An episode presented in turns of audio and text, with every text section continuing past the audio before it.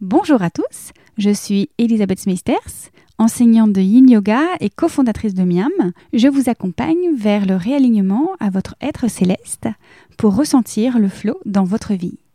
Bienvenue sur État de Flow, des conversations inspirantes pour nourrir votre âme et vous aider à vibrer le flow.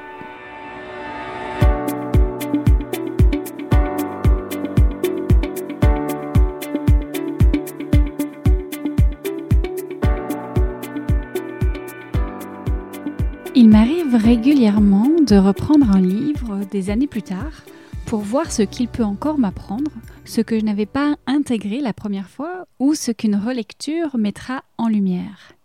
Généralement, ces livres m'ont laissé un message fort imprimé dans mes cellules et leur essence m'accompagne au quotidien.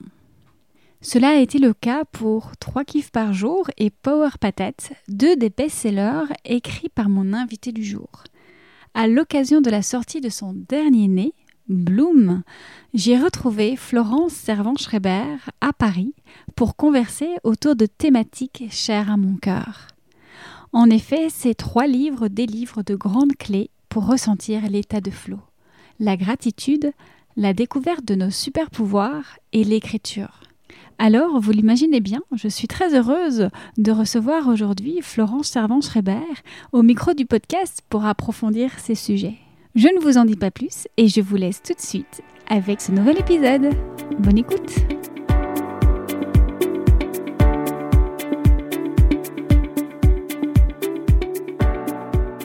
Bonjour Florence. Bonjour Elisabeth. Mais bienvenue à ce 23e épisode déjà. Alors, conférencière, auteur à succès, notamment euh, trois livres. Le dernier vient de sortir, Bloom, pour s'épanouir en écrivant. On parlera. Juste avant ça, il y a eu trois kiffs par jour, Power Patate, qui ont vraiment remporté euh, franc succès ben, partout.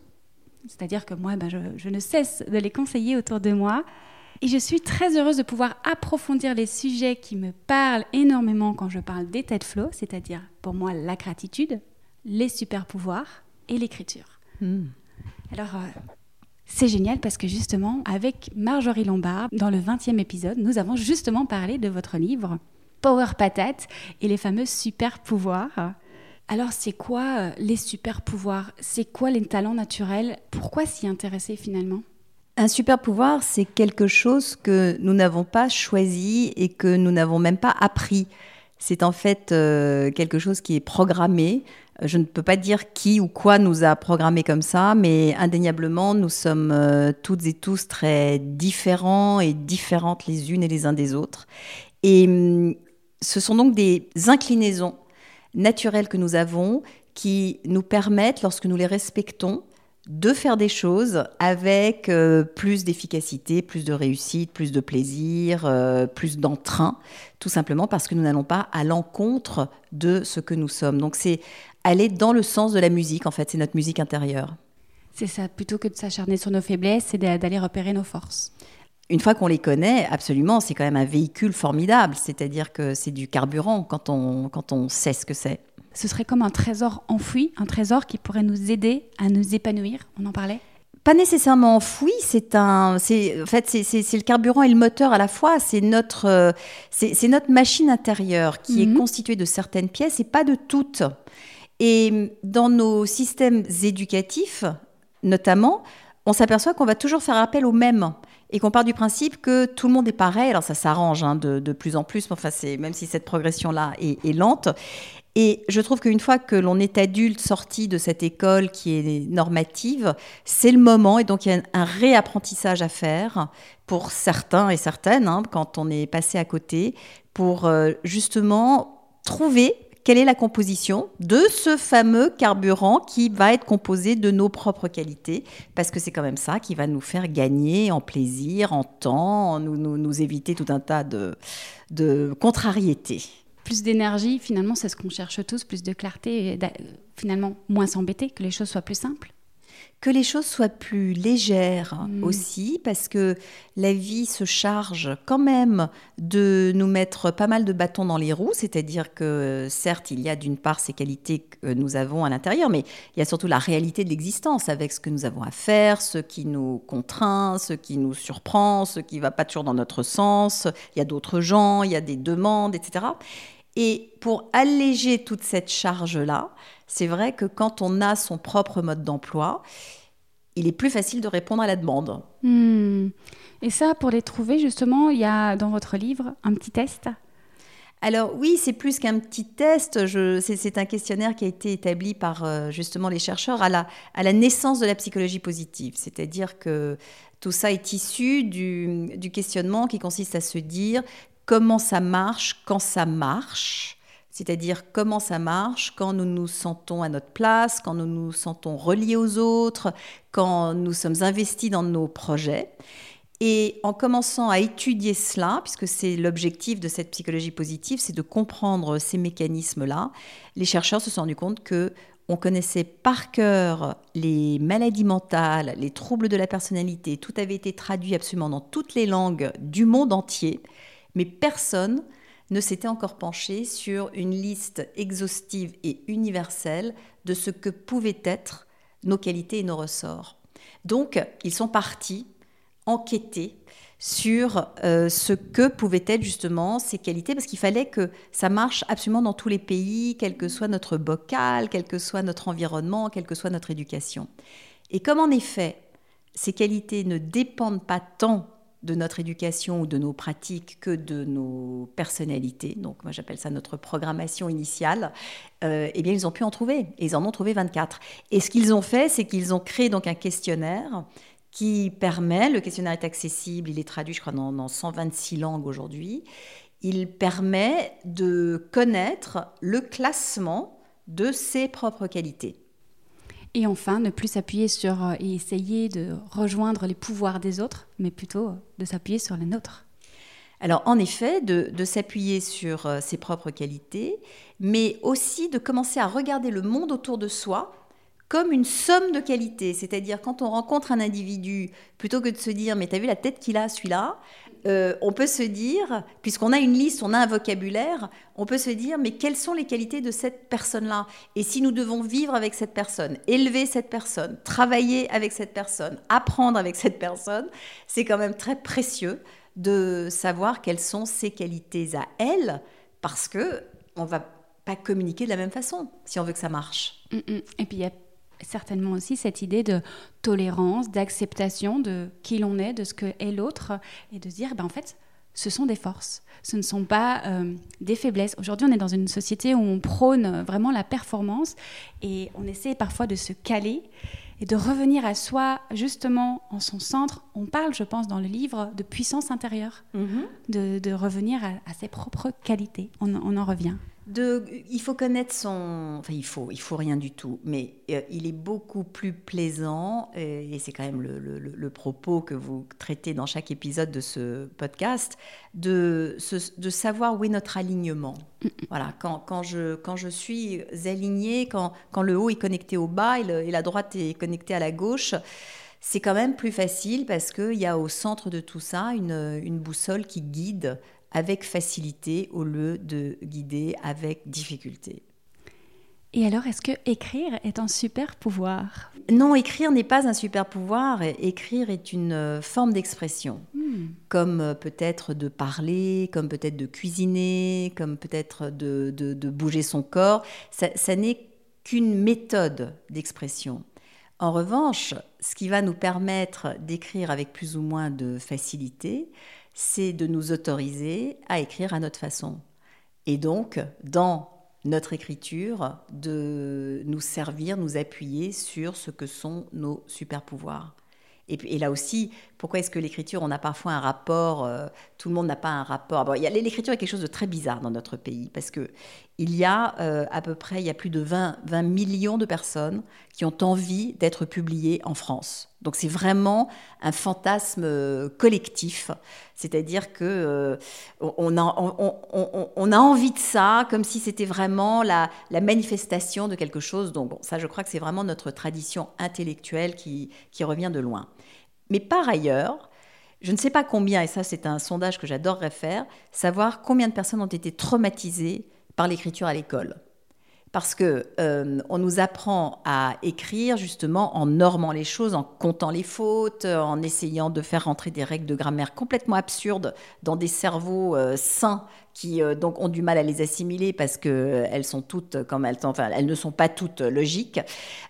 Et, malgré ça, donc on a, on a, il y a, une espèce de soit on déteste l'écriture, soit on fantasme sur l'écriture. Et moi, j'aime me situer entre les deux c'est-à-dire euh, ne plus détester l'écriture parce que justement reprendre le droit de le faire non pas comme une rédaction ou une dissertation scolaire, mais comme un texte que l'on écrit avec son cœur, avec son, avec son élan, avec son envie, pour pas nécessairement être publié. Il n'y a pas que ça. Et il y a d'autres façons de trouver des lectrices et des lecteurs, parce que c'est quand même ça qui donne vie à un texte. Comment est-ce qu'on explique justement cette volonté, cette envie euh, profonde? Est-ce que ce serait une envie de donc on parle de l'écriture, de transmettre ou au contraire de s'exprimer, mais pas forcément de transmettre et de diffuser Tout dépend de la nature de l'écriture. C'est-à-dire que dans, dans, le livre, j'en aborde deux qui sont euh, tout à fait complémentaires. Il y a une écriture intime, ça c'est pour soi, c'est son journal intime qui a vraiment des, vertus, des fonctions, des bénéfices secondaires. Personne ne nous regarde, c'est l'endroit où on est le plus tranquille au monde. C'est un jardin secret euh, infini qui prend exactement la forme et la couleur et la saveur euh, dont on a envie. On peut faire autant de fautes qu'on veut, on peut écrire avec les pieds, ça n'a strictement aucune importance. Mais c'est un endroit où on peut être soi à 100%. Et si on regarde bien dans nos vies, en fait, ça n'existe pas. Nous sommes tellement euh, confrontés au regard des autres, aux, habitudes sociales, aux conventions, aussi à l'empathie, parce que l'empathie, c'est quelque chose de compliqué. Si je vous raconte quelque chose qui m'est arrivé et que vous me voulez du bien, vous allez être, si c'est un truc absolument désastreux, vous allez être vous-même affecté par ça. Donc, je ne vais pas nécessairement vous le raconter, parce que parfois, on n'a pas envie non plus ni d'entraîner les gens dans, nos malheurs, ni de les blesser, ni de je ne sais quoi. Donc, sur une feuille de papier, on peut dire tout, tout, tout, y compris nos contradictions y compris les choses atroces qu'on se dit, parce qu'on pense des choses atroces, euh, les, choses qui ne se disent pas. Donc ça, ça a une fonction quand même euh, absolument démente. Rien d'autre ne ressemble à ça. C'est un coffre-fort, en fait c'est à la fois un coffre-fort, c'est à la fois de la mémoire, c'est, à la fois un vide-grenier, parce que on va venir y déposer les, choses qui sont en trop, dont on n'a plus besoin, euh, etc. Et, et, et, c'est un miroir, en fait, de notre intérieur. Hmm. Tout ça est rassemblé donc dans un livre qui s'appelle Bloom et qui nous invite vraiment à nous épanouir, comme le dit le nom Bloom, telle une fleur, par l'écriture. Si on racontait un petit peu la genèse, quelle est l'histoire derrière ce livre? Alors, l'histoire euh, commence parce que, euh, après donc avoir euh, publié déjà plusieurs livres, notamment autour du développement personnel, toujours des livres un peu pratiques, puisque vous allez comprendre pourquoi je suis revenue à ça, je me suis dit que j'allais écrire un roman plein de gens écrivent des romans, donc mon raisonnement était de me dire, franchement, je vois pourquoi je, n'y arriverais pas. Et puis j'adore lire des romans, donc euh, je me suis dit, c'est allez, allez, vas-y, vas-y, euh, écris un roman. Et là, je me retrouve, mais c'est même pas au pied d'un mur, c'est sous un mur. C'est-à-dire que le mur est construit sur ma tête, rien ne sort. Les scènes ne tiennent pas la route, les personnages sont inintéressants, je n'arrive absolument pas à tenir euh, au-delà de trois pages sur euh, une idée, etc. Donc vraiment, je me tape la tête contre les murs, alors je regarde les gens autour de moi, je colle des post-it avec des traits de caractère, etc. Enfin, j'essaye, vraiment, j'essaye, mais, mais franchement, ça marche pas. Donc, je suis extrêmement frustrée et hum, comme je je dédie un jour de la semaine, le lundi, et mon jour d'écriture. Donc tous les lundis, depuis euh, huit ans maintenant, j'écris. Je ne, vais pas travailler, je ne vais pas donner de conférences, je, ne vois personne, je, reste en pyjama et j'écris. Et donc, euh, c'était quand même les lundis étaient quand même un peu pénibles puisque euh, strictement rien n'avançait. Donc, pour me, distraire et pour tenter d'avancer, j'ai commencé à regarder ce qu'il existait comme recherche, parce que c'est quand même toujours ça qui finit par m'intéresser, sur l'écriture, sur les blocages, sur les techniques, sur la manière dont on peut s'y prendre. Et je suis tombée sur une mine de justement de bénéfices secondaires, de techniques, de possibilités que j'ai commencé à essayer, parce que c'était beaucoup plus amusant que de, de, de, lutter contre mon histoire qui n'avançait pas. Et une fois que j'avais euh, goûté à tout ça, évidemment, je me suis enfoncée de plus en plus dans, dans, dans, ces recherches. À partir de là, mon cerveau est parti au galop, en fait. J'ai hum, enfilé tout ça, euh, bout à bout, pour créer une expérience d'écriture qui est un atelier d'écriture en ligne mhm. et qui m'a permis de partager ça avec d'autres gens et de voir comment réagissaient d'autres gens que moi à ces mêmes techniques. D'accord. Et alors de là a découlé un livre alors, l'atelier l'an dernier donc euh, commence. Il y a des centaines de personnes qui s'inscrivent. Donc, une fois de plus, hein, je suis complètement frappée par euh, la place qu'a l'écriture dans notre culture. C'est-à-dire que on, aspire à ça, on a envie de ça. Est-ce que, en fait, ce qu'a apporté cet atelier, c'est un public? Et justement, ça, c'était la, la, deuxième forme d'écriture, au-delà de l'écriture intime, c'est l'écriture publique, celle qui est lue. Et celle-là, elle est créative, elle est partagée, elle a une intention, elle, euh, on se redresse parce que on sait qu'on va être lu. Et, le système que, que j'ai créé, auquel je suis très très attachée, c'est qu'on n'est pas lu par des experts, on est lu par ses pairs. Donc ce sont des gens qui, comme nous, ont eu la même consigne d'écriture, ont eu la même humilité, la même, le même effort, la même concentration, et on partage ce qu'on a fait à peu près, enfin tous au même rang. Et, c'est fantastique parce qu'il se crée entre les, auteurs et, les autrices et les lecteurs et les lectrices un lien autour de la création. Et ça, j'adore. Parce que c'est là où on voit que vraiment les, gens vont se relier sur des choses qui, une fois de plus, n'ont pas du tout vocation à être publiées, pourtant elles le sont, et un texte prend vie quand il est lu. Donc c'était ça. Et donc, à la suite de toute cette aventure, je, me suis dit, bon, ben quand même, ça correspond à, quelque chose dont, les gens ont envie. Et souvent, j'écris les livres, de, bon, en tout cas tous les livres pratiques que, que j'ai écrits, pour me souvenir de ce que j'ai appris ma mémoire est Toujours pour soi, et même les recherches, on l'entend, c'est d'abord pour soi et puis on transmet aux autres. Alors ça, commence par un besoin, en tout cas chez, chez, moi, ça commence par un besoin qui est immédiatement euh, euh, activé par ma curiosité, c'est-à-dire que ça va s'élargir au-delà de la question initiale. Et donc j'ai tout rassemblé, j'ai tout ordonné pour là aussi de nouveau enfiler ce collier de perles sous, sous la forme d'un livre avec des exercices à la fin et un nouvel atelier qui, dont, parce que j'ai beaucoup appris de celui de l'année dernière. Oui, parce que voilà, maintenant on a découvert à quoi ça nous sert, comment ça peut nous aider, d'écrire, etc. Mais après, il faut passer à l'action. Mmh, exactement. Il faut s'épanouir. Exactement. C'est-à-dire que l'écriture ne se fait pas toute seule. On ne peut pas regarder son clavier ou regarder son stylo en, attendant qu'il se mette en marche. il, faut en effet y aller. Et hum, l'écriture est comme le sport, hein, c'est exactement les, vestiges de, euh, de, de, nos enseignements. C'est-à-dire qu'on aimait la gym, on n'aimait pas la gym, on aimait le français, on n'aimait pas le français. Et, donc, euh, on a parfois un peu de mal à s'y mettre en se disant que c'est un effort, que c'est fastidieux, que ce n'est pas vraiment pour nous. Et justement, précisément, je me suis rendu compte que lorsqu'on le fait ensemble, c'est plus facile.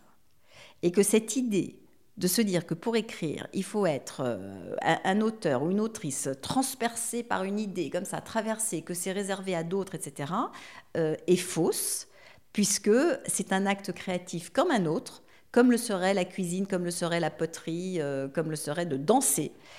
Il faut juste donc s'y mettre. Et on sait bien qu'on danse mieux quand on est plusieurs aussi. C'est plus entraînant. Donc c'est le même système.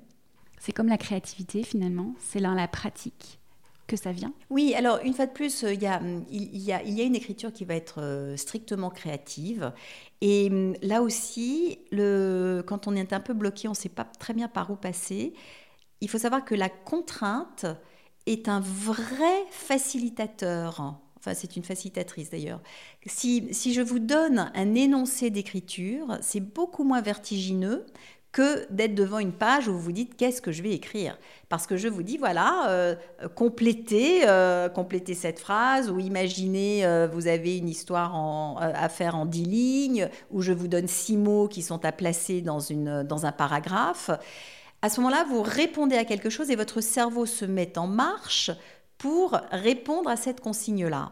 Et c'est ça l'énorme force de non seulement d'un atelier d'écriture quel qu'il soit, que ce soit le mien, que ce soit d'autres, c'est que et pourquoi est-ce que les gens adorent? Parce que leur créativité est, est stimulée sans avoir à tout inventer. On part sur un chemin qui est déjà tracé. Et donc là, on se rend compte qu'on en est capable. Et une fois qu'on en est capable, qu'on se sait capable, euh, et, que l'on on, a justement éprouvé dans les moments d'écriture cette sensation de flow, euh, on a juste envie de recommencer. Et on a compris que c'est quelque chose qui euh, non seulement nous faisait du bien, nous épanouissait, était kiffante, enfin que c'est, on a goûté à tout ça. Et puis le retour à l'estime de soi? Augmentation de l'estime de soi Alors, il y a en effet, lié à l'écriture, un petit phénomène assez sympathique qui est celui de la fierté. Euh, et c'est une émotion que j'aime beaucoup parce qu'elle est complètement taboue. On a toujours l'impression que être fier signifie que l'on est meilleur que quelqu'un d'autre et que ça enfonce les autres, mais pas du tout. Pour moi, être fier, c'est ce qui me donne du rose aux joues on est, on est juste, on est contente, on est, euh, ouais, on se dit, waouh, c'est pas mal. Et on a tellement besoin de ces moments où on se dit, waouh, c'est pas mal, puisque l'univers nous renvoie sans arrêt que ça ne va pas. Il faut qu'on les génère ces moments-là, et l'écriture fait ça. Et alors là, le lien est facile, c'est un bon kiff à écrire, à, à se nommer. Ben justement, c'est un, ça peut être, un plaisir, mais attention, euh, c'est le meilleur des plaisirs. Enfin, c'est dans la catégorie des plaisirs les meilleurs. Vous, vous, ne parlez que de flow dans ce, dans ce podcast. Le flow implique un effort. Le flow, ça n'est pas juste euh, de la contemplation qui fait que je suis traversée. J'étais en train, il faut que je sois engagée dans une action, il faut que cette action euh, sollicite mes, compétences ou mes capacités juste un tout petit cran au-dessus de ce qu'elles sont, euh, de, ce qu'elles sont réellement. Je suis hyper concentrée, je vais jusqu'au bout, je termine. C'est ça qui m'a procuré du flow. Donc l'écriture appartient complètement à cette catégorie d'activité puisque ça demande quand même un petit effort. J'allais y revenir de toute façon à la fin du podcast, mais on peut en parler peut-être un peu, un peu plus maintenant parce que malgré tout, tout à l'heure, on parlait des talents naturels et on essayait de comprendre comment la découverte et la connaissance de nos talents naturels pouvaient faire en sorte qu'il y avait justement plus de flow et un peu moins d'effort. Mais je comprends ici, finalement, c'est un juste équilibre entre il faut pas s'acharner sur nos faiblesses et vraiment se faire de la douleur, mais ça n'empêche que peut-être quand même il faut faire ce petit effort pour parfois dépasser des peurs, des craintes ou aller simplement à la recherche de nos propres qualités Comme je, parle beaucoup de psychologie positive, c'est au cœur de, mon travail. Il y, a, une distinction. Il faut savoir que ce, ce qui nous rend heureux, ce n'est pas l'accumulation de circonstances favorables, mais c'est bien d'être en action et en chemin vers une destination qui compte pour nous. Donc, euh, c'est là où l'écriture rentre complètement là-dedans. Il, faut, on a besoin d'être en mouvement pour éprouver des choses, pour être euh, justement entraîné par ce, par ce flot. En fait, c'est très actif d'éprouver ce type de satisfaction-là. Et c'est la raison pour laquelle je, m'étais euh, imposé ce roman en me disant, c'est un cran au-dessus, de ce que je sais, de ce que j'ai déjà fait, etc. Donc j'espère bien en tirer une, euh, satisfaction euh, active. Ça n'a pas marché parce que, attention, tout, ne marche pas toujours et c'est heureusement, sinon on s'ennuierait parce que ce serait génial tout le temps. Donc c'est, euh, il était important pour moi de trébucher pour pouvoir retourner à des choses qui étaient quand même, en effet, plus liés à euh, mes super pouvoirs, dont le premier est la curiosité. Et, dans un roman, euh, j'aurais peut-être pu, et peut-être je le ferai un jour, utiliser ma curiosité d'une façon ou d'une autre pour construire cette histoire. Là, ça n'a pas fonctionné. En revanche, aller chercher toutes ces études été complètement dans ce domaine qui est donc, c'est un effort, c'est actif, mais c'est mon, c'est mon chemin. Donc, euh, donc en effet, j'éprouve de grande satisfaction. Hmm. Alors, on parle de satisfaction. J'ai envie qu'on parle maintenant de gratitude, puisque finalement, c'est aussi quelque chose que vous arborez depuis des années avec votre livre, depuis en tout cas votre livre Trois kiffs par jour, qui est un livre fantastique où on apprend justement la reconnaissance des bons moments, des belles choses qui nous arrivent dans la vie. Des, parfois, ça peut être juste quelque chose que quelqu'un nous a dit, des petites choses qui comme quand on écrit, finalement, on n'est pas obligé d'écrire un grand best-seller pour être satisfait, pour remercier. Alors j'ai deux questions. La première, ce serait quoi exactement la, gratitude? Et ensuite, à quoi elle nous sert concrètement euh, cette gratitude? Parce que c'est bien de dire qu'il faut avoir de la gratitude, mais pourquoi? Alors, la gratitude c'est, hum, commence en général par un plaisir, donc euh, il se passe quand même quelque chose de chouette. Mais si on s'arrête là, c'est juste un plaisir. et le plaisir, c'est quelque chose qui est entièrement lié à la stimulation d'un sens. Ça veut donc dire que ça commence par la stimulation de ce sens et puis ça s'arrête quand le sens n'est plus stimulé. Donc ça n'est pas durable. Si on a envie de capitaliser là-dessus, parce que quand même, il y a, les, plaisirs, c'est fantastique, il faut juste aller un tout petit peu plus loin, repérer que ça s'est produit déjà, et pas juste se dire que c'est normal, mais se dire que non, non, non, c'est mieux que normal, et avoir cet effort intérieur qui consiste à dire, à se dire, à dire à quelqu'un ou à dire à l'univers, pour ça, merci. Et quand on dit ce merci, c'est pas du tout un merci de politesse, c'est un merci qui dit lorsque ceci se produit ou lorsque je vis telle circonstance, ça me permet de. Ça me permet de me sentir plus en confiance, ça me permet de savoir que notre relation est géniale, ça me permet d'avoir de, pensé à toi, ça me, ça me permet quelque chose. Et à ce moment-là, on commence à mesurer, quand on pratique ça, on commence à mesurer la quantité de bienfaits qui proviennent de l'extérieur de nous. C'est-à-dire que nous sommes dans notre petite capsule, euh, chacun et chacune, et de temps en temps, il est important de se rendre compte que notre capsule est ultra reliée à d'autres capsules et d'autres gens et d'autres événements, etc. Et et qu'en fait, nous avons de la chance. Et quand on commence à se dire qu'on a de la chance, parce qu'on lit la chance que l'on a dans sa vie, tout à coup, ça prend une autre forme. Quels sont les bénéfices et quels sont les effets secondaires de la gratitude? Alors, d'abord, ça nous donne beaucoup plus confiance dans la vie qui est la nôtre, parce qu'on se rend compte que finalement, elle n'est pas si mal.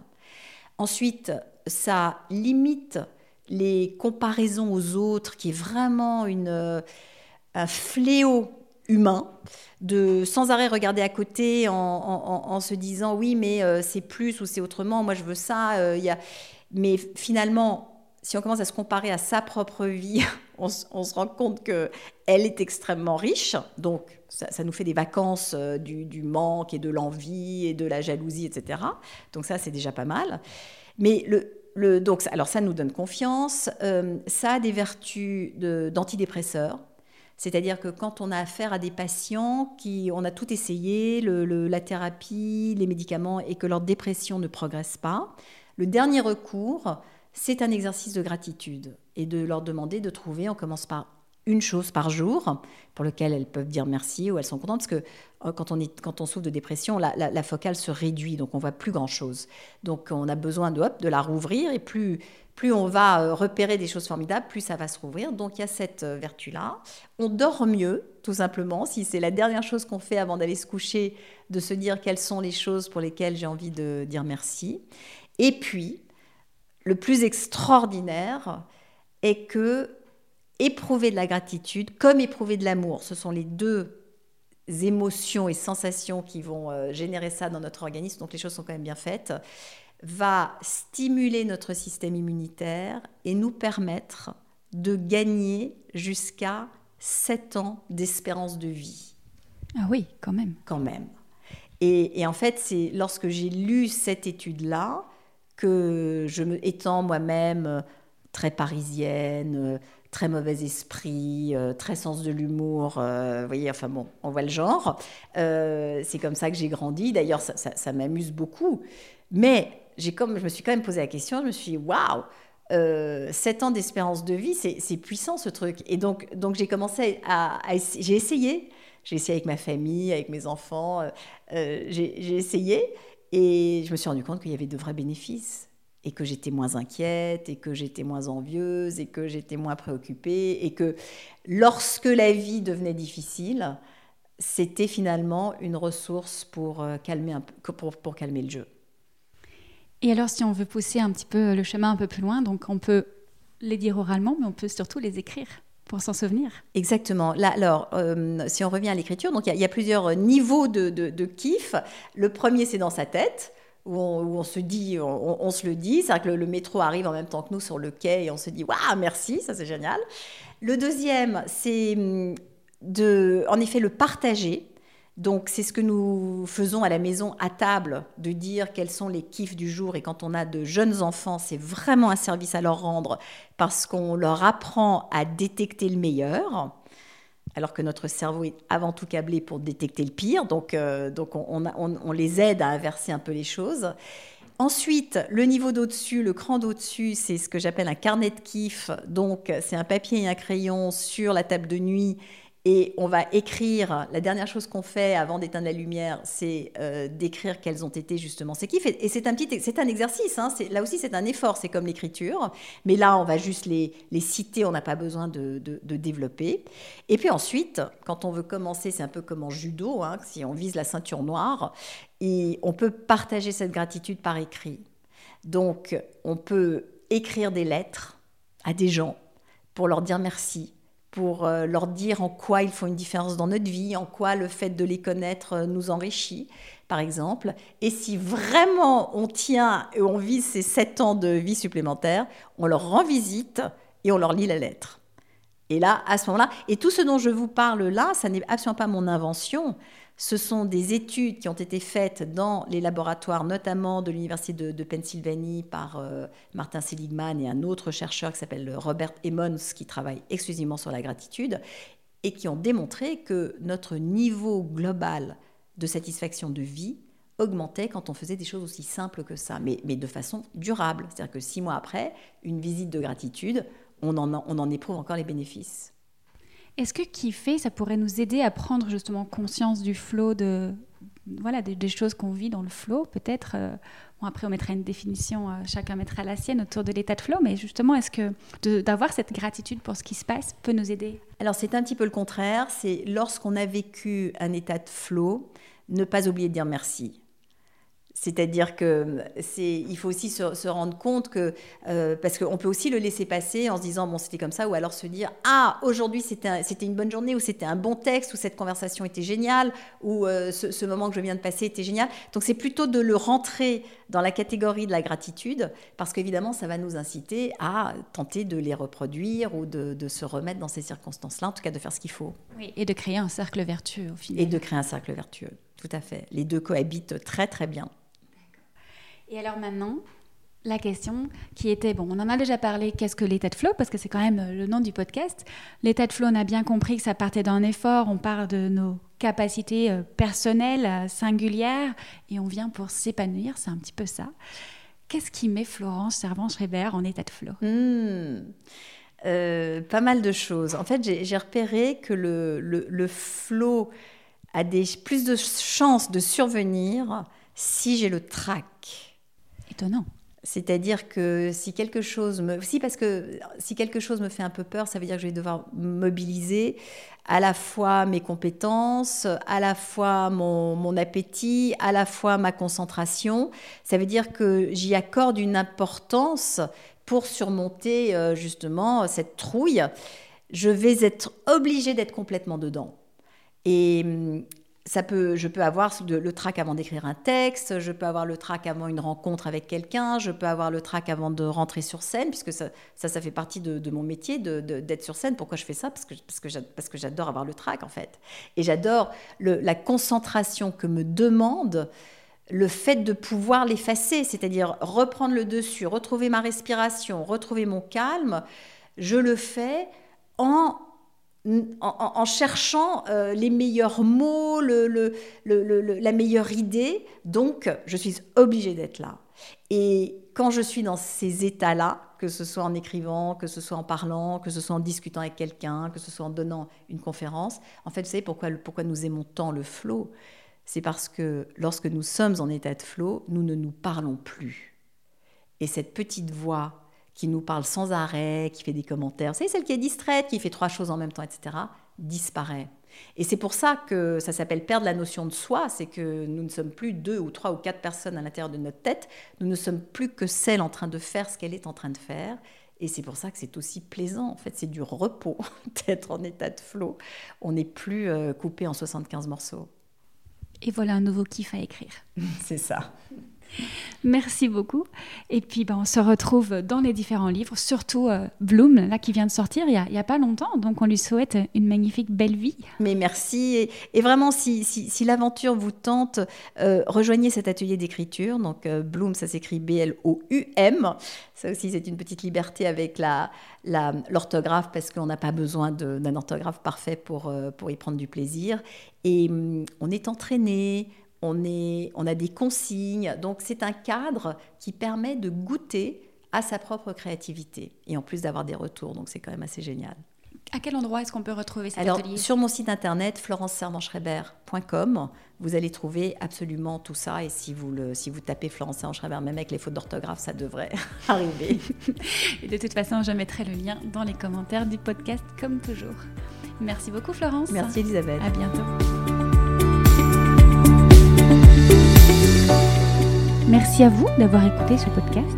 N'hésitez pas à nous suivre sur Instagram, à partager l'épisode s'il vous a plu et à mettre 5 étoiles et un commentaire sur Apple Podcast. Quant à moi, j'ai mis en place des cours de yin yoga en ligne via Zoom, puisqu'on ne peut pas se retrouver dans notre refuge habituel.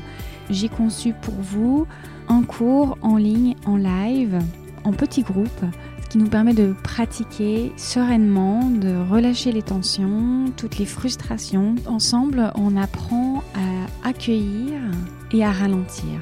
Pour réserver votre tapis, rendez-vous sur étatdeflow.com. À très vite pour un nouvel épisode.